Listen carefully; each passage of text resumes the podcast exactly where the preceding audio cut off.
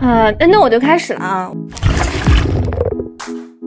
欢迎收听跳岛 FM。今天这一期呢，我们就比较特别，是跳岛的三位主播，一位是肖一之老师，哎，大家好，我是肖一之，一位是钟娜老师，大家好，我是钟娜。大家在一起啊，聊一聊生活到底与你的阅读有什么关系？这个话题是比较自由的读书分享会的形式。呃，因为工作和自己的兴趣的原因，其实最近已经很久没有说我是把一本书打开了看完了，然后再看下一本了。呃，我现在一般都是同时会在看很多本书，大概会给每一本书设定不同的阅读场景。比如这本书是专门留着上下班路上看的，那明显这本书就是不费脑子的那个。所以最近上下班路上我又在看，呃，日本的历史小说家井上靖的作品。然后今天拿到手上的这本是写楼兰的，呃，我发现我真没看过楼兰，之前敦煌啊，然后天平之瓮都看过，但是没有看过这本。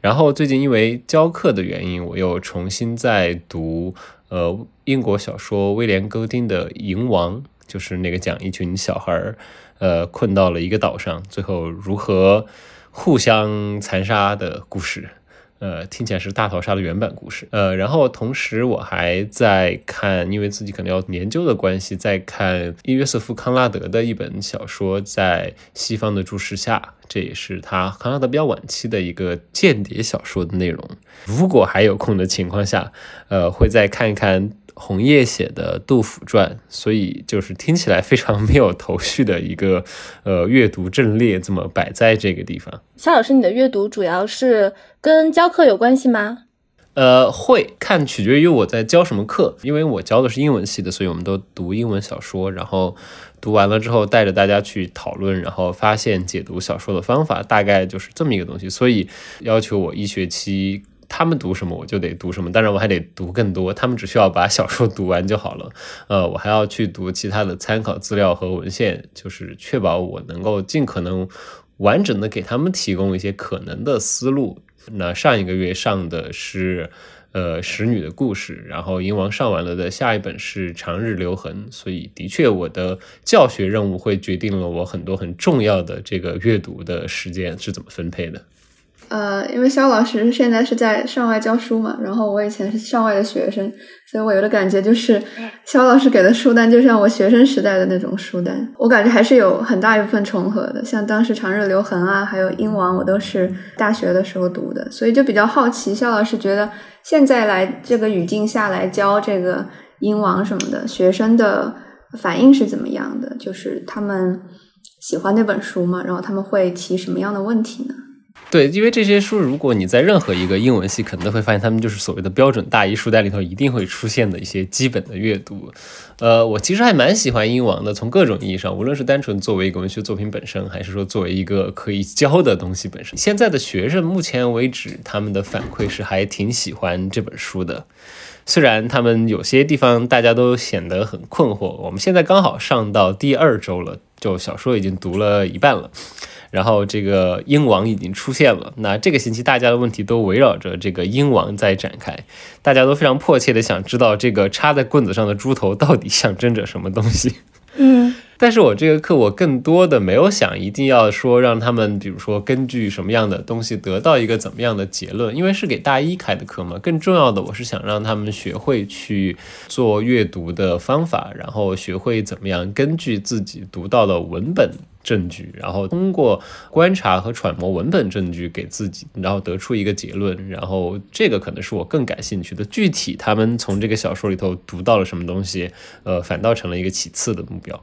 当然，可能教课的这个读书会让我去做很多现在在现代这个社会听起来非常奢侈的一件事情，就是我得不停的去重读某些东西。就比如说对我而言，我可能会明白一件事情，就是一卡尔维诺说的关于经典的最好的标准，就是这个值不值得重读这件事情，在呃实际的阅读体验当中，其实还真的还挺好用的。尤其是当你不停的需要每年都把这个书翻出来重读一遍的时候，你很快的就会意识到，有些东西的确读过几遍之后，你就会对它彻底失去兴趣。有些东西真的每一遍都会有新的发现。像我这次在重新读《银王》的时候，这个已经是我教他的第三次了。然后再加上我学生时代读过《银王》，可能之后又翻过几次，我至少是读过五遍这本书的了。但是我现在回去看，我还是会发现，哦哦，还有一个新，我又发现了一个新的东西。就比如说我。这次去跟学生讲《英王》的时候，我肯定会更多的提醒他们如何观察一下戈尔丁，他是在这个小说里头如何把一个具体的事物，它出现的时候，在一片混沌状态中，它只是作为一个很简单的东西出现的，就是那个海螺。你可以观察它是一步一步的把一个自然物品。一个几乎没有带任何象征意义的自然物品，或者说带一些比较单纯的象征意义，比如说是来自大海的这种异域色彩的这么一个东西，慢慢慢慢的，他把它其他的意义筛选、压缩掉，通过不停的文本操作，最后把它基本上就提纯成了一个纯粹的文学符号的这么一整套过程。你可以看到，它是很早就开始这个运作的，然后一点一点的伏笔做下来，所以。我现在再回去读它，就这一遍，我可能哦，这个操作这整套流程会让我很有意思，我就开始跟学生分享这样的东西。但可能我下一次再读，我就会发现更多别的东西。可能下一次我再读的时候，呃，我又会想起了 William Golding 自己在二战的经历，我又会再把它放进来。所以对我来说，作为生活的一部分的阅读，就是一个很正常的部分。但是除了教学之外，还会有别的阅读吗？像。呃，我刚刚在说，就通勤的路上肯定还是会看点东西的，因为就是一个非常实际的问题，就是从我家到学校，你坐地铁差不多有一个小时，有足足一个小时的时间，也不太好干别的事情，那就看会儿书，看看这种不太费脑子的，还挺好的。就我看到肖老师的书的一个比较大的一个印象，就是我觉得你还挺就是中西结合的，呃，你既看一些就是。比如说《杜甫传》呀、晚清历史这种书，然后你的本职工作又要求你看很多英文的书籍，然后包括你提到康拉德，我没有读过那一本，但是我觉得它的标题也显示出一种凝视嘛，就是中西的对比、对照什么的。呃，你觉得这个是？反映你生活的一面吗？或者说当下中很多中国人的一面？我不敢说这个会反映多大层面很多人的一面，但是对于我来说，它其实已经很早就是我的一个状态了。就可能其实你自己也是英文系毕业的，你也知道我国内的英文系这种稍微有点尴尬的境地，就是我们的整套训练和材料可能都是基于一个。西方的这么一个基础的东西，但是你其实生活在中国，然后你就不停的要在各种文化场域当中切换。的确，像你说的，我可能之前一分钟我还在想一些非常跟中国当下有关的一个事情，但是我马上就要把自己切换回去。到现在，我肯定已经习惯了，它是我生活的一个很大的一部分了。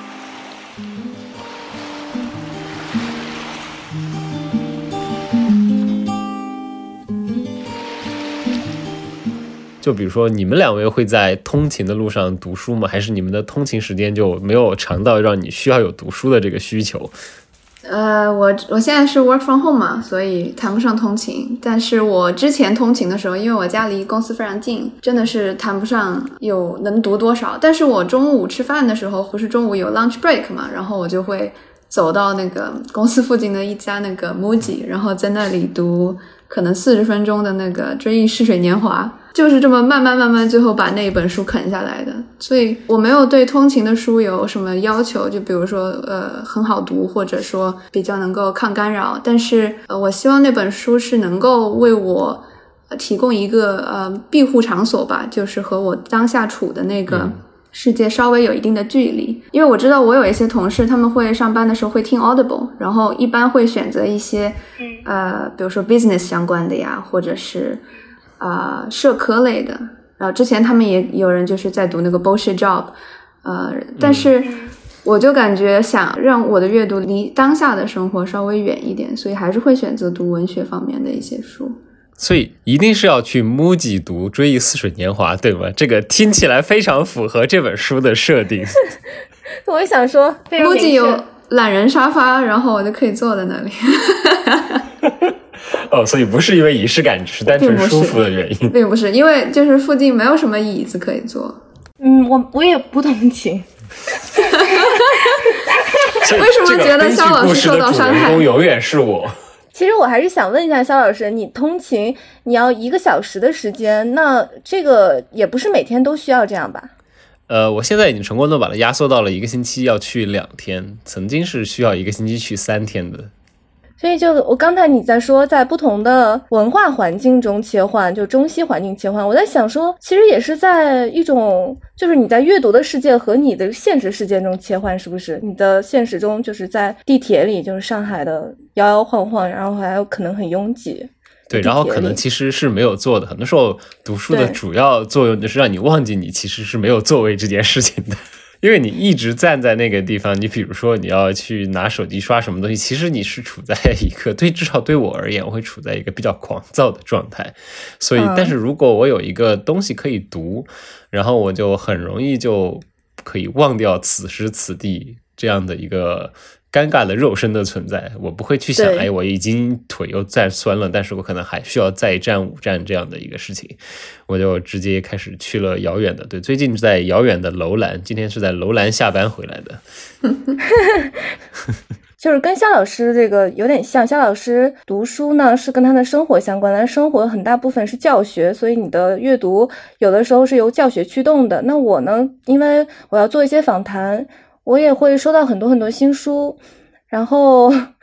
我就呃最近我我比较想聊的两本都是访谈录，其实也是跟我的工作相关的。那我觉得这个东西很有意思，在看别人的访谈的时候，我也会意识到这些非常零散的信息它是怎么整理到一本书里面的，然后这些访谈有哪些可能，就是这些对话的意义是什么，能不能对我自己的工作产生一些启发？这访谈录都非常随机的，都是都寄给我的，我我就是。嗯，所以也不是特意去找他看的。一本就是汤姆·威茨汤姆·威茨，就是汤姆·威茨是一个美国的乐手，他的一个访谈录的集合，就叫《地下蓝调和最钢琴》翻译过来。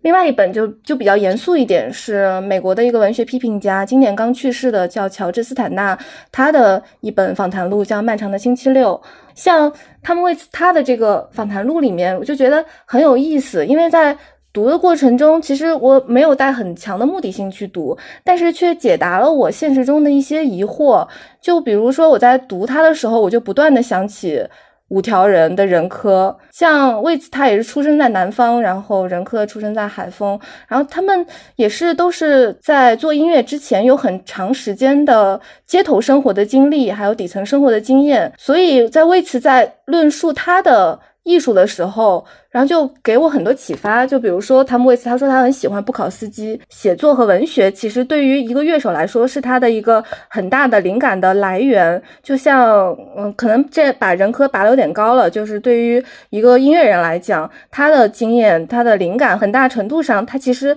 也是来自于他的阅读。就是因为我在看五条人的时候，我就会觉得很多无法理解的东西，就我我不太能把它放到我以往熟悉的一个。阐释的框架中去理解那阿珍与阿强，或者是蒙娜丽莎发廊，就是他的那些歌词还有意象，就是在读西方乐手的呃访谈录的时候，其实很大程度上也是他的传记，我就会有一种就是类比的感觉啦。我来稍微总结一下，现在开始我来假模假式扮演一下访谈的角色，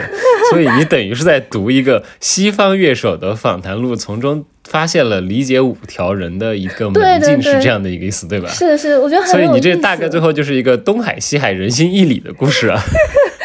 我我不敢说真的是能把五条人拔到那么高啊，但是确实就就很有意思，因为他在讲这些的时候会让我想到这个，因为五条人他会自称是知识分子嘛，但是他其实没有受过很多的正统的教育。就有点像，但他读书读的特别多，我觉得我特别羡慕他读那么多。他的那个书单，我觉得还挺有深度的，是不是？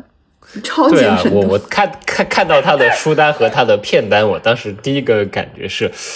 哎呀，我也想读，但是没时间。对啊，我就在想说，就是我们今天要要做这个读书分享，其实不是说要给读书就画一个。圈一个地，或者画一个门槛，说什么样的书啊，什什么样的领域的书要读啊，什么样的人要读什么样的书。就我觉得，就是穿过这些领域，穿过比如说文学的领域，去看一个乐手的访谈录，反正也是挺有意思的。嗯。哎，对这个话题，我可以顺着往下接着。所以我最喜欢的一个地方，我最喜欢干的一个事情，就是在图书馆里瞎逛，就是完全不带任何目的，没有任何预设的，就在书架里头瞎逛。然后我也挺喜欢的。对，因为你永远不会知道你会发现什么东西，有可能在一个完全没有想到的地方，你会哎，等等，还有这样的一个东西，然后就打开了一个新世界。很多时候会有这样的经历，我觉得还挺好的。你现在主要瞎逛的地点是学校的图书馆吗？那肯定学校图书馆。之前，呃，在我听起来已经很遥远的前疫情时代，我一般不上班的时候，我是在上图里边写东西，所以我可以在上图里头瞎逛。最好的就是还是要有一个实体的地方，有各种书摆出来，然后让大家去随意的去翻阅。对，因为现在在网上你就很少能够有这些机会去。你可以去很快的搜到你想要的书，但是你不会有一个数据库，你可以在里面去逛，然后去看。像有的时候就是纯粹是因为封面好看，或者说名字有意思。我记得我当时大学的时候找到唐诺的书，就是完全是因为那个书的名字非常有意思，呃，好像是文字的故事那一本书。所以就是这种呃所谓的可遇不可求，我觉得是特别特别幸福的一种感受。我就想起来，我大学的时候也特别爱瞎逛图书馆，就校图书馆里面。然后我可能对文学的那那排上面的那些作家，我可能没有全部都看过，但是那些名字它那个排列的次序我都非常非常熟悉。我觉得这是也是一个很有意思的体验，就是因为就是像一个体系的认知吧。呃，对，然后这听起来也是你自学中途分类法成才的故事。对对，中途分类法不要太熟悉啊。呃，对，开个玩笑，但的确是，就很多时候蛮重要的，就是你可能当时会对这些名字和它背后的东西没什么兴趣，但是你保不准后来在未来的某一个时刻，你会重新回忆起这个名字，然后就开始进入另外一个地方，的确会是这样的。是是，哎，不过话又说回来，刚才你还有另外一本书，我其实还蛮好奇的，就是能不能讲一下你为什么会突然想起来想要去读一下斯坦纳的东西？就是因为这个新书它出版了。就漫长的星期六这本新书出版了，然后我觉得这个访谈录非常好读，所以就把《语言与沉默》又拿出来看了一下。就原来我还是嗯比较排斥文艺理论，然后我在看，就是因为访谈录它。确实跟现实有很多映照，它解答了很多困惑，所以就对他的，比如说他的专注啊，他的专门写这些问题的文章会感兴趣，嗯，所以就去找来读。我觉得这也是一个我们经常有的体验嘛，你是从一个比较容易的踏板去跳到了另外一个比较专门的领域，是不是？呃，很多时候我倒是觉得这个有的时候更像一个缘分的问题。你未见得那本书比较容易，就是刚好这本比较契合你可能当下的状态，然后你就发现，哎，这个其实值得看。呃，但是我可以先插一个关于斯坦纳的故事，就是我其实对他的了解也不是很多。这个故事就在于他在很多时候他是作为比如说某些学界的八卦的主角出现的。比如说大家可能都会 都会去讨论他到底为什么没有留在剑桥，到底是谁在最后使坏歧视犹太人这样一些故事。但是他的很多理论和分析关和关于翻译的东西吧，其实后来我们现在读起来会觉得，呃，其实还讲的挺有道理的。或者我们觉得还很好读，像呃跟印象里头的某些文学理论这种东西会完全不一样，但是很多时候就是恰恰因为这些不一样的东西，让他在那个年代他没法进入主流这么一个运作。呃，我有一个老师特别喜欢讲一句话，他是我原来在念博士上文学翻译课的那个老师，他会说什么呢？他会说，呃，我见过对文学翻译最好的比喻是的。这个定义是谁下的呢？是斯坦纳下的，但是他非常不希望这句话是斯坦纳下的，但是他是在一个会议上亲口听到他说的，没有办法，所以他说斯坦纳说最好的文学翻译呢，就是会让你读完之后会有一种想要，他用的英文说的是 claw through to the original，就是一把一把的抓，像挠墙一样挠破那个语言的障壁，然后挠到原文的世界里头的这样的文学翻译才是最好的文学翻译。呃，你如果做翻译，听到这样的话，你会觉得很兴奋，你会感觉到里头传达的这个这力量和一种非常有血有肉的这个呃人的体会。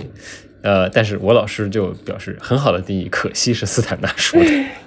我为什么说我现在有很多疑惑，他能够。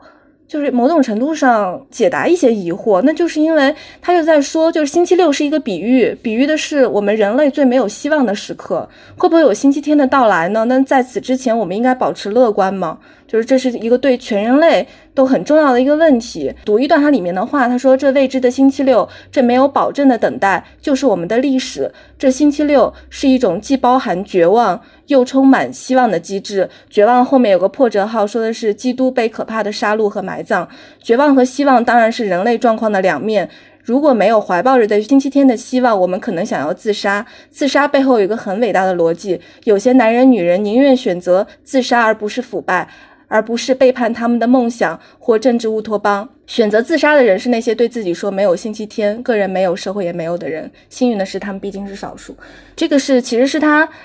嗯，生命快要终结的那一段时间做的访谈，他说的一段话，我觉得这段话对我来说是非常非常有用的。我我就是看到还是挺感动的。嗯，我是觉得就就很有意思啊，因为它里面还说到，就当然这是细致到书里面了。他是说我们应该把自己当做生命的客人，就是他他这种态度也是很有意思的，就是因为客人你要对他人保持友好。然后试图改变身边的事物，这么长期以来就经常陷入一种，我不知道你们啊，就会陷入一种 绝望和焦虑之中。所以就你不知道怎么办的时候，你看到这样一段话，反正是有一些帮助吧。就就会有这种感觉，就是日常读书，很多时候我觉得就作为生活一部分的读书，其实，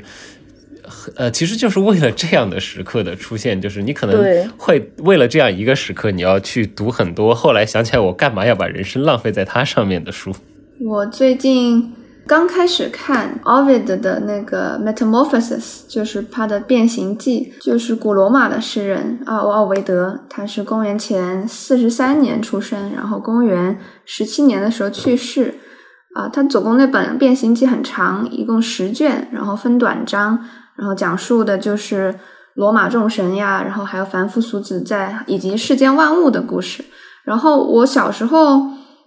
和大学的时候应该都读过一些，就是罗马神话。但是我这一次，呃，重读奥维德的时候，就会感觉其实里面的女性人物的命运都非常悲惨啊。比如说，就是那个达芙妮，她怎么说？阿波罗爱上了她，然后去追求她，然后达芙妮不喜欢他，然后最后阿波罗追追追，把他追到了河边。然后达芙妮的呃父亲是河神，于是就是奥维德他写这个达芙妮的。就是逃窜吧，就是非常的逼真，也非常的让人动容。他最后他就说：“呃，父亲，你的河水如果有灵的话，就救救我吧！我的美貌太招人喜爱，把它变了，把它毁了吧。”然后他的心愿还没有说完，他就感觉到两腿麻木而沉重，柔软的胸部就已经铺上了一层薄薄的树皮。他的头发变成了树叶，两臂变成了枝干，他就变成了月桂树。但即便如此，日神。阿波罗仍然爱他，他用右手热摸着树干，觉得他的心还在新生的树皮下跳动。他抱住树枝，就像抱着人体一样，用嘴吻着木头。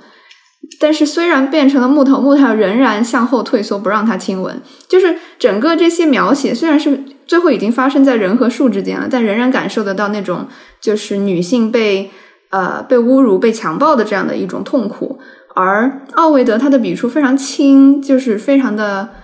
非常的客观吧，就是他不会呃加一些道德的判断，所以读起来的时候会有一些呃，在尤其是在现在这个正正确的时代，会觉得这样这样的写作会很少出现，同时也会觉得小的时候读这些神话故事没有体会到呃这个女性的在其中的痛楚，这是给我带留下了一个非常深刻的印象，就是在长大了之后作为女性来读。就是《变形记》以及其他很多的，就是文学作品，都会觉得会看到以前没有看到的一些呃，被怎么说被主流意识形态所掩盖的一些东西。另外一本书呢，就是读的是也是和女性生活相关，就是上野千鹤子的《父权制与资本主义》。嗯，我觉得因为我很少读这种社科的理论书，所以这次读了觉得耳目一新。然后这是一本九十年代的。呃，作品，但是现在读起来还是觉得非常的呃 relevant。它其中提出的就是有几个概念吧，我觉得特别有意思。他提出一个概念是再生产劳动，他把它定义成女性为了后代繁衍而付出的家务性劳动。虽然我们都是看着妈妈这样就是辛苦长大的。嗯，但是我自己是很少会把它想成一个就是一个抽象的概念，就会把它理论化，会想哦，这是一个再生产劳动。我觉得知道这个东西非常重要，就是因为知道了之后，我们才能够去对它进行理性的思考，去判断它究竟是呃有偿的、无偿的，还是他应该获得薪酬，或者说应该被分担？还有一个就是他上野千鹤子做的一个很好的事情，就是他打破了爱的神话。因为我们经常会听到嘛，就是比如说夫妻之间在计较家务的时候啊，就会有一方说：“哎，这个夫妻之间还斤斤计较，就太伤感情了。”但是所谓的这种感情，所谓的这种爱的神话，它是怎么产生的？上野千鹤子就说，它其实是伴随着资本主义兴起，然后小家庭从传统农耕式的大家庭脱离出来，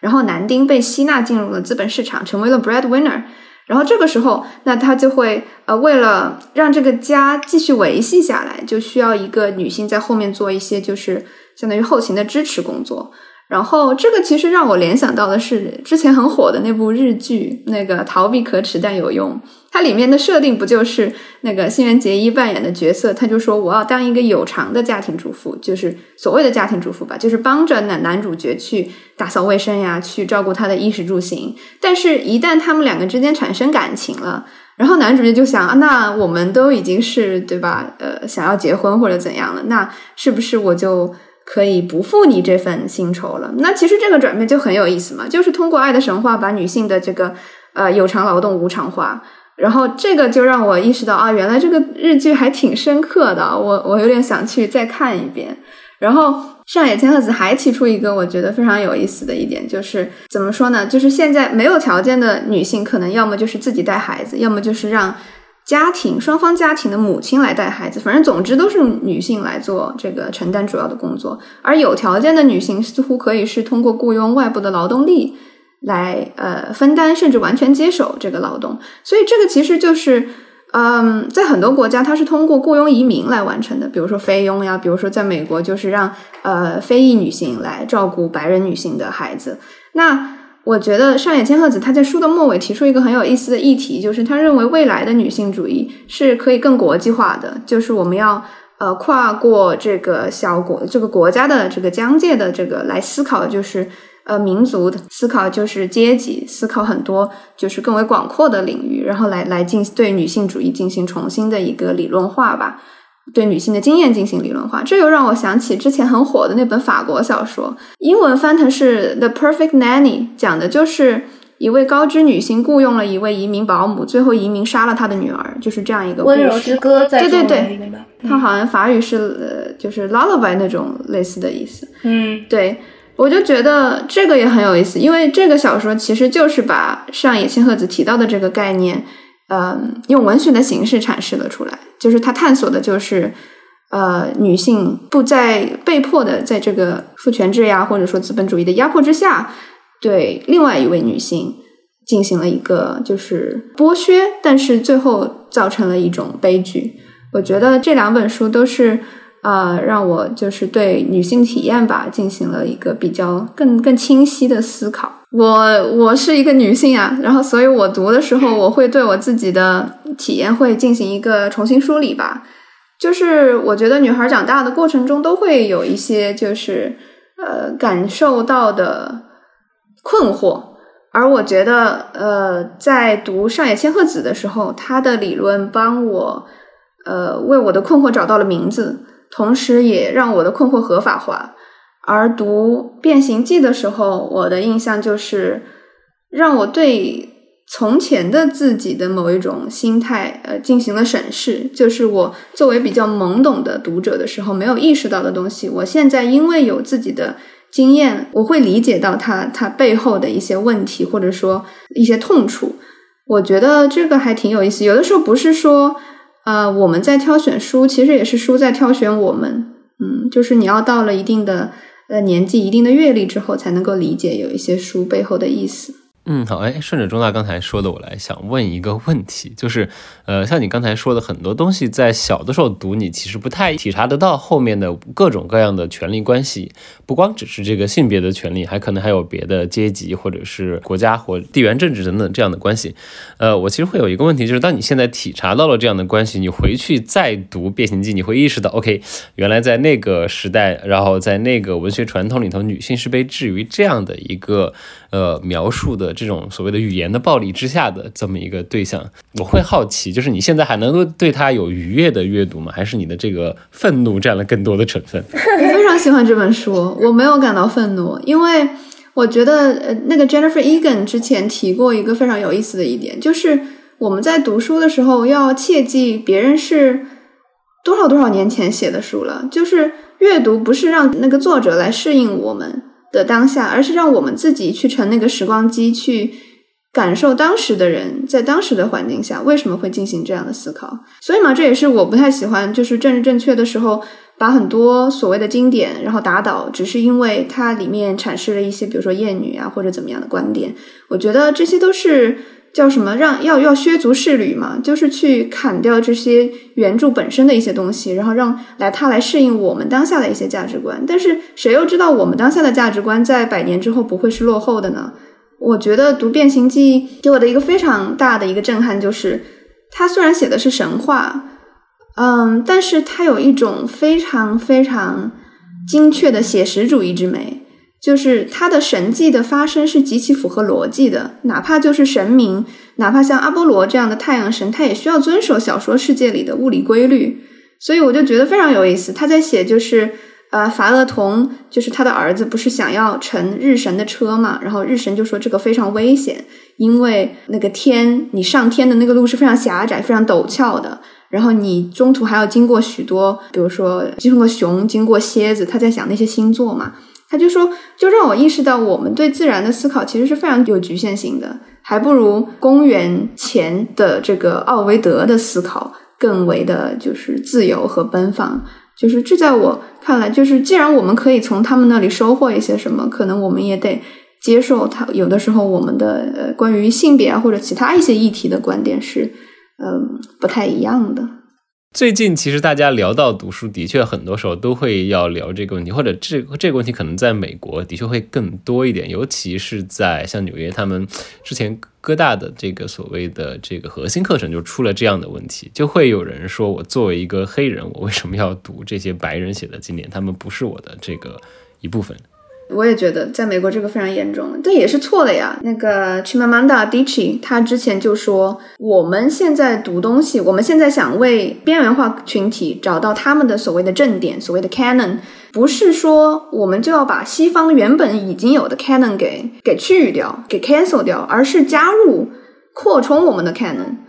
所以我觉得。嗯，你可以说白人的那些正点不是我的正点，你有你自己的正点，但是两个正点加在一起会成为一个更宽阔的正点。那如果你的正点是通过取代白人的正点，那这个正点不就一直在？在原地嘛，就没有变得更加的呃辽阔，更加的丰富。很多年以前读《少年派奇幻漂流记》的那个时候，就是那个派他在里头就采取了一个非常神奇的解决方案。我不知道你有没有读过，还记不记得？因为他同时信了三个教嘛，然后他的解决方案就是因为我本身是个印度教徒，我们是个多神教，所以我可以不停的往里头再加一个神。我不觉得这是一个负担。对呀，我也觉得 这个做法其实还挺好的。所以，我们今天最后得出了一个结论，那就是文学好像是一个它应该是向多神教的方向发展，不能往一神教的方向发展。对啊，你看神多了多好多热闹，看看《变形记》里面，大家简直是不要太太狗血。《变形记》《变形记》的确就是是一个很容易让人读起来很欢乐的书，它有各种故事的母题和原题，然后就你看历代的西方传统里，其实大家都会历代总会有一些人试图要用《变形记》作为自己的素材，它的确有太多可以挖掘的东西了。而且我觉得读了《变形记》，再去看卡夫卡的《变形记》，就觉得卡夫卡的《变形记》虽然就是是非常石破天惊的一局，但其实你也为他找到了来路嘛。就是既然达芙妮都可以变成树，那。一个 salesman，一个推销员，当然也可以变成这个蟑螂。如果你想真的做出好的、有原创性的东西，其实就是去多读、多了解，去借鉴一些鲜有当代人知道的一些事物。有一句话就是说的是，You are only as good as the obscurity of your reference，就是你的 reference 越 obscure，越鲜有人知，你的东西似乎就是越原创的。但其实这就是对原创的一个嗯源头的理解嘛，就是我们需要。扩充自己的视野，然后来创造出一些在前任的基础上创造一些新的东西。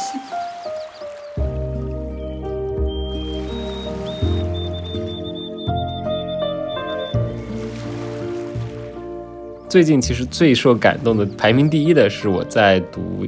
呃一本关于十九世纪小说的东西，它里头提到了一个之前一直在想，但是一直没有太想明白的事情，所以我当时整个人差点激动的原地跳三圈，这种感觉，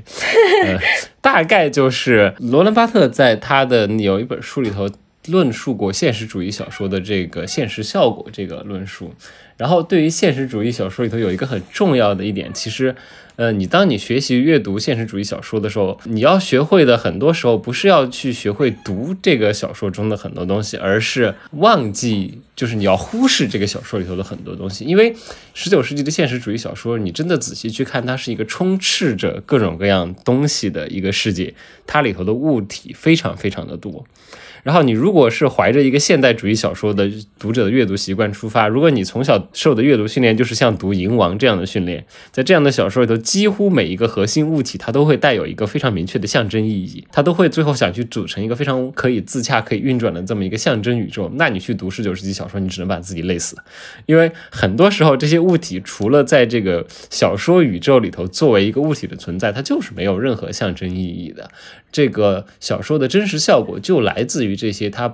不产生任何象征层面上的意义，它只在小说宇宙里作为一个实际东西存在的这些物体，所以桌子它就是个桌子，你没必要去想这个桌子到底象征着这个人怎么怎么样呢。呃，因为我最近重读了勃朗特的另外一本小说，就是可能国内讨论的比较少的那本《villet》，然后。这个观点突然让我想到了《Villette》里头很多关于服装和服饰的这些论述，然后我意识到啊，我可以写一篇论文了。所以这个是最近一个听起来非常社畜的激动时刻。嗯，对，然后时刻是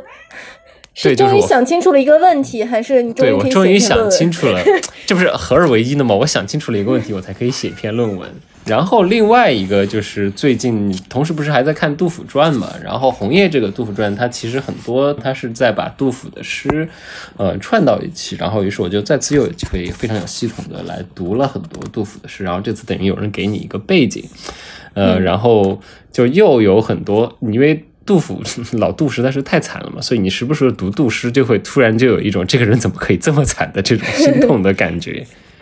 对，然后最近刚好读到了写他到成都的这一段的时候，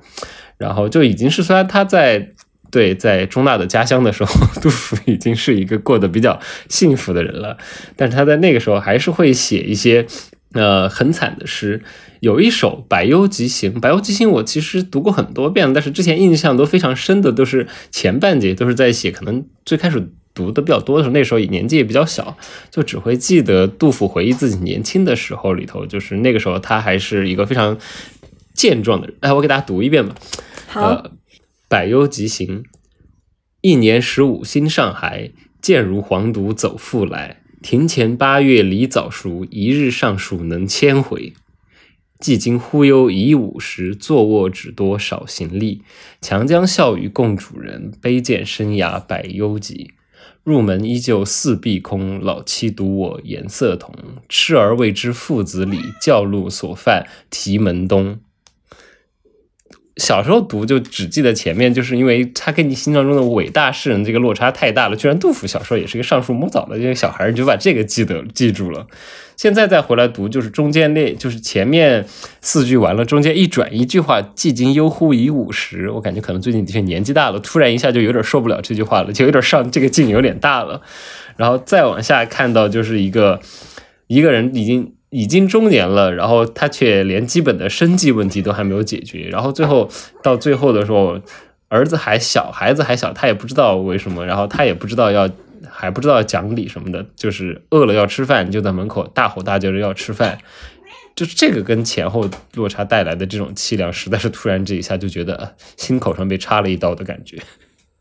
嗯，可能最近四十八个小时之内让我印象比较深刻的读书瞬间，呃，就是这两个瞬间了。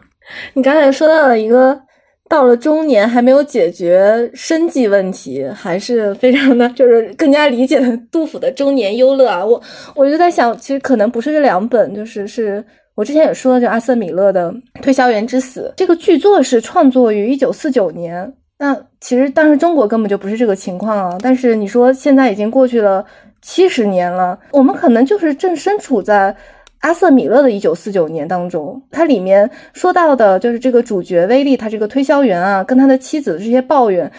我在想，可能也会发生在我的生活中。就他就在说，你说这是怎么回扮演推销员还是妻子的角色呢？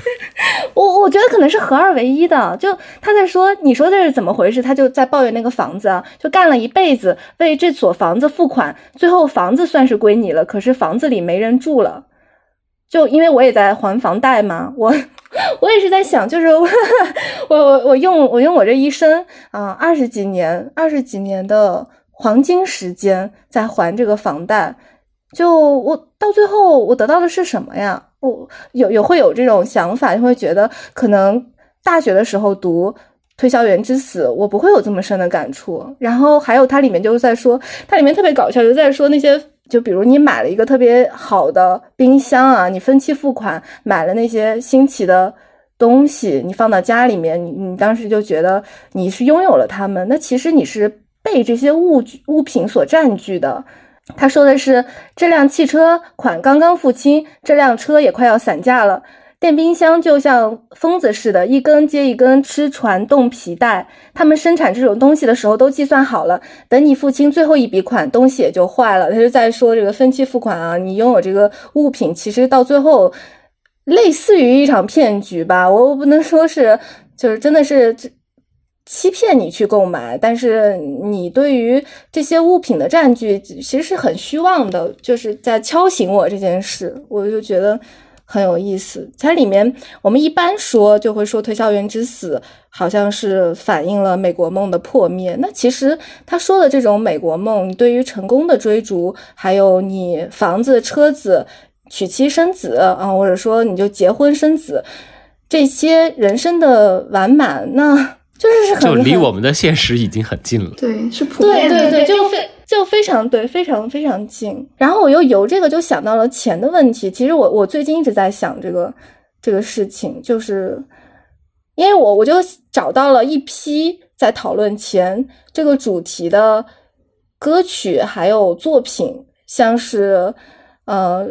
朱文写过《我爱美元》，然后童伟格台湾的那个作家他写过《发财》，韩东写过《美元英国人民币》。其实他们讲的标题里面都有钱，但是其实。是一个缺钱的逻辑，然后我最近就发现郑钧写过一首歌叫《暗街》，就其实是和阿阿瑟米勒的那个是一样的主题。然后周云鹏写过一首《买房子》。他也是按揭，就说我买了，呃，我花了三十多万买了一个房子，我所以，我什么情况下都要上班。他那个首歌就在唱这个，我觉得非常有意思，就是钱就经济问题啊，这个肖老师肯定有发言权。就是在十九世纪小说里面，那他也是一个非常重要的，那是个现实问题嘛。我就看有人夸王安忆小说写得好，就是在于王安忆的人物都有经济问题要解决。然后也有人批评金庸，说金庸的小说有问题，是因为他觉得大侠的生活来源是什么呢？就是这个钱的问题没有解决。对我之前也是非常对对钱非常感兴趣，大概去年的时候。你现在已经超然物了。没有没有，就是作为一个呃思考的一个议题，就是当时刚好在读那个乔治艾略特，然后我就读到他们里面讲有一个太太，因为就是那个时代似乎是丈夫死后在遗嘱里。呃，才会宣布呃会留给太太多少钱嘛？然后她在和丈夫拌嘴的时候，她突然知道了丈夫今后呃将来会给她留多少钱，然后她就非常开心，就是以至于她都开始想，她丈夫没了之后，她会过上怎么样的好生活？会买多少顶帽子？会怎么样？就是我就感觉其实呃，艾略特呀，还有讲奥斯汀他们那种作家，都是对钱很在意的。对，就是女性没有什么钱嘛，没有什么可支配的金钱，所以他们对那个钱非常非常在意，在小说里也是非常有机的一个部分。对，呃，尤其其实是艾略特，因为她其实在某种意义上也算是一个非常特立独行的工作女性了。她是呃很早就需要自己出来工作的，然后他们家也没有什么特别大的遗产可以继承。他的那点遗产就基本上就他去比利时就差不多了，呃，就每年的年金好像我要是没记错的话是只有几十磅的，呃，关键是艾略特后来她跟她的丈夫虽然法律上没法当丈夫，因为她丈夫不能离婚，呃，结婚以后呢，她其实还要呃帮她丈夫养小孩，因为她丈夫前之前的婚姻里头的小孩她还要抚养，所以他们家的经济生。呃负担，在他成为著名作家之前，其实一直都挺重的。所以，如果读艾略特看到了有关于金钱的讨论，那是非常自然的，因为他们两口子在很长的一段时间都为这个事情而烦恼着。整个呃十九世纪小说里头，的确会有很多这样的一些关于钱的讨论，他们没有人会回避这个问题的，因为呃在他们看来，它就是生活非常重要的一个部分，没有办法。通过写写稿子来挣钱，我就想张爱玲不就是这样吗？我感觉她这辈辈子所有的钱都是靠他那根笔挣的。金钱在他的小说里，我感觉也是一个非常非常重要的。对他本人来说，他也是很在意这些。最近不是也在看江民写的晚清历史嘛？里头专门有一篇文章，就是写的张爱玲的呃祖父母。张佩伦，张佩伦在他后来基本上嫁了女李家的女婿之后，他的基本上的经济来源都是靠李家的。如果想要缓解对钱的焦虑，可能 这还是自古以来的著名解决方法。这这就是十九世纪小说的十九世纪小说的核心嘛？就所谓的婚姻情节，就这 marriage plot，呃，并不是为了很多时候你会仔细读，它就其实跟结婚没有太大的关系，它真的就是一个非常赤裸裸的财产问题的解决方案。就你现在回去看简奥斯汀，你去读《傲慢与偏见》，就为什么一家这么多姑娘非常着急着一定要嫁出去，就非常简单，因为英国的继承法，你没有儿子，没有长子继承不了，那就家产注定要给别人，所以你们为了维持自己现在的这个呃生活，你要想阶级不下沉，想要继续往上走，那你只能嫁得好。我们刚才聊钱之前聊了感动那，感动就到钱了。对，你看这一说起钱，大家就兴奋了。我我最近最感动的是读托尔斯泰的那个《伊凡·伊里奇之死》，他很厉害，就是最后他自己到晚年的时候，可能也是真正真正感觉到死亡的迫近了吧，然后就以非常耐心的笔触写了一个在法律系统内的一个公务员，然后。他是如何慢慢的呃度过他自己的平庸的一生，然后平庸而知足的一生，直到死亡逼近的时候，他突然对自己的人生有了一个非常痛彻的体悟。然后我就觉得啊，托尔斯泰实在写太好了。就是觉得很动容吧。第一个是感受到这个人物他在死亡的过程中，他找到了自己的尊严，他确认了自己生的价值。而那一个那一瞬间，那个顿悟，其实恰恰是发生在死亡马上就要吞噬他的时候。第二点就是托尔斯泰作为这样一个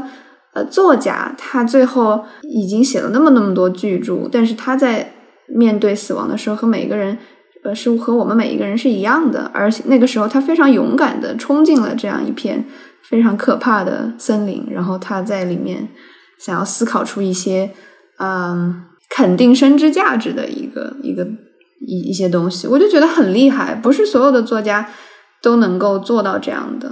也让我感受到他自己的一些人格魅力吧。虽然托尔斯泰是一个让人一言难尽的人。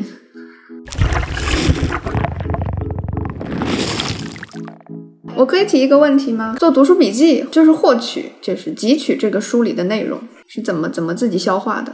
是这样的，我得分情况，就是的确就是之前也有人很多人问过我，就是你看书要不要记，还是要怎么样的？我的答案就是，呃，作为一个非常实际的现实中生活的人。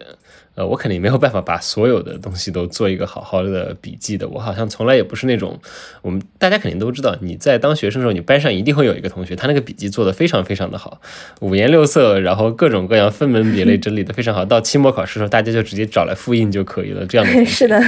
呃，但是我从来都不是那个同学，所以呃，我会记一些非常实际的笔记。呃，比如说，如果是会分类，如果这个是跟研究相关的东西，那肯定因为涉及到或者写论文的问题，我会把它们分门别类的都整理得很好，因为我是用。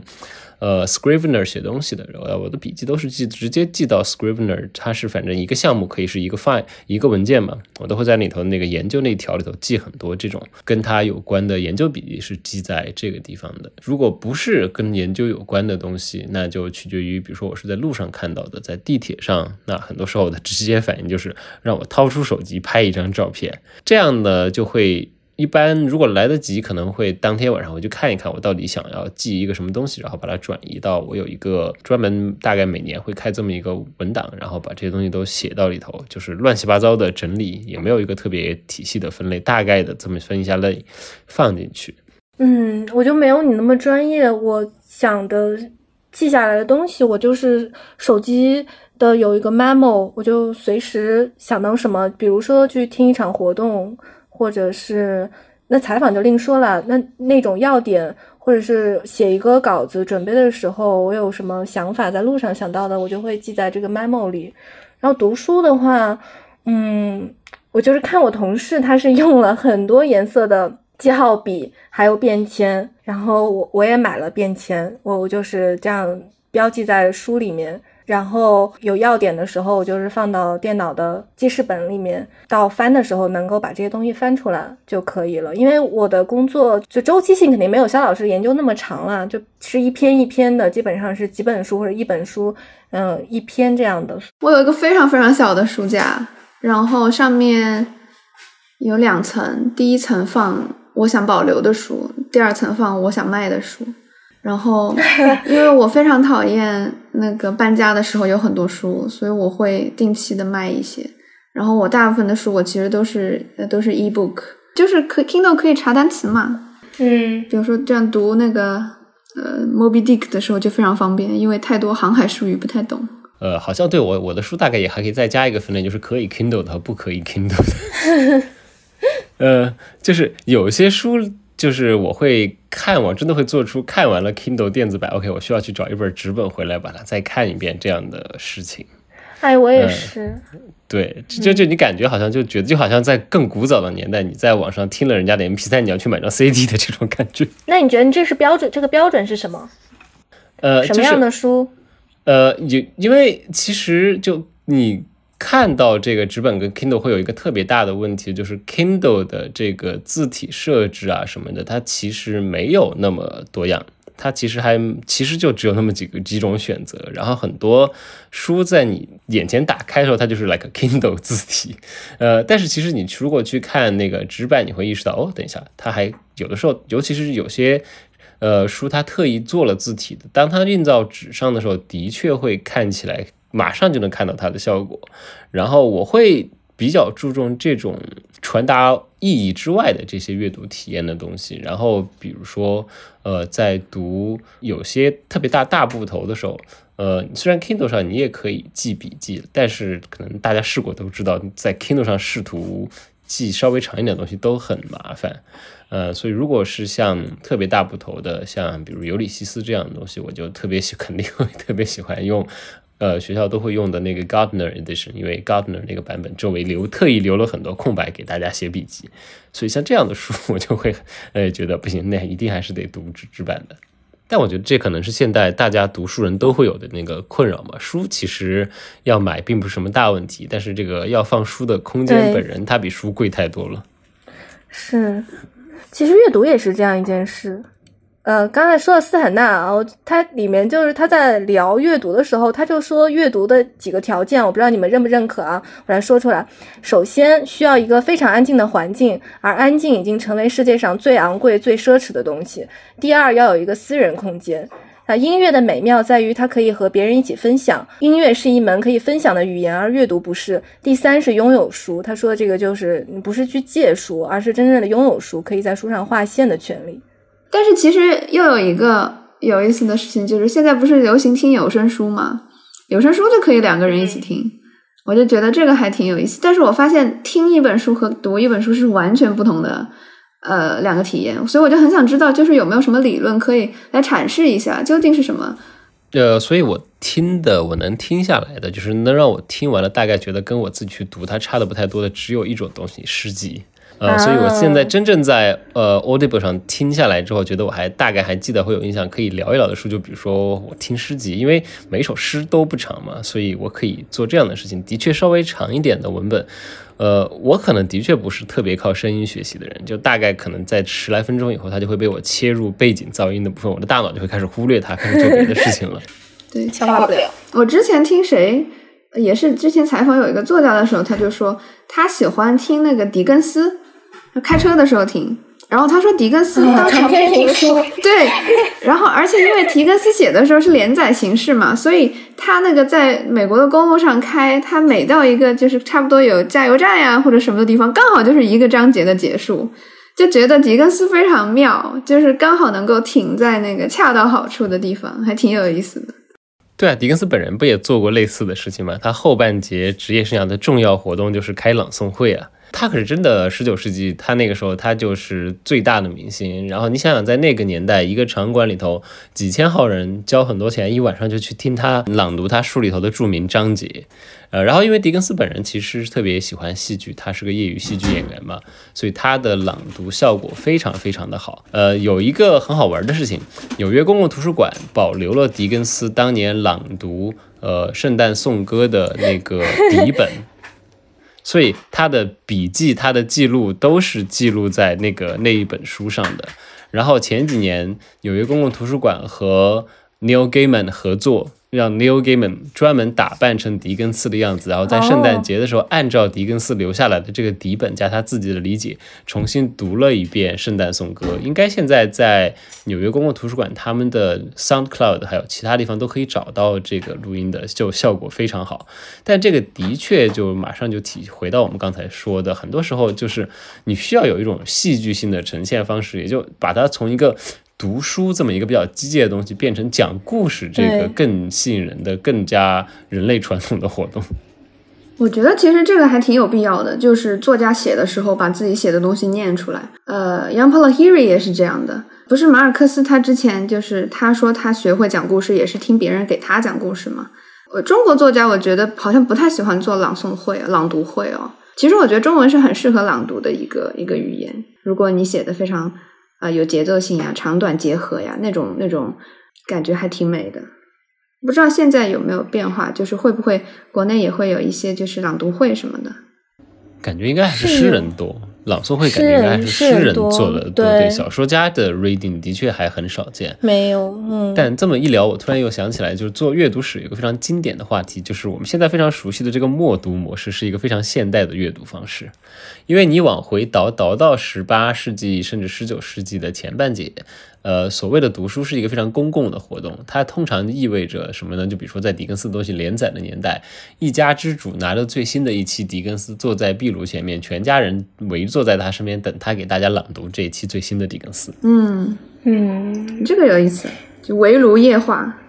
很直接的一个关系，就是在那个时候，呃，其实书是很贵的一个东西，所以像我们现在这样。呃，我们已经习惯了书会变成一个伸手可得的、到处都有的一个东西，但是在十九世纪年代，书还是很贵的，大多数的人他其实是买不起书的，所以一个更社会化的阅读是当时这种社会条件它必须的一个东西。但是这样的一个阅读方式肯定会对文本带来一些跟我们现在完全不一样的体验和要求，所以我其实还蛮想去讨论一下这种。阅读的要求倒回来会带来一个怎么样的写作形式？这样的一个故事。顺着肖老师的话说呢，其实现在如果再要合家观赏一部叙事作品的话，那应该就是电视剧还有电影了。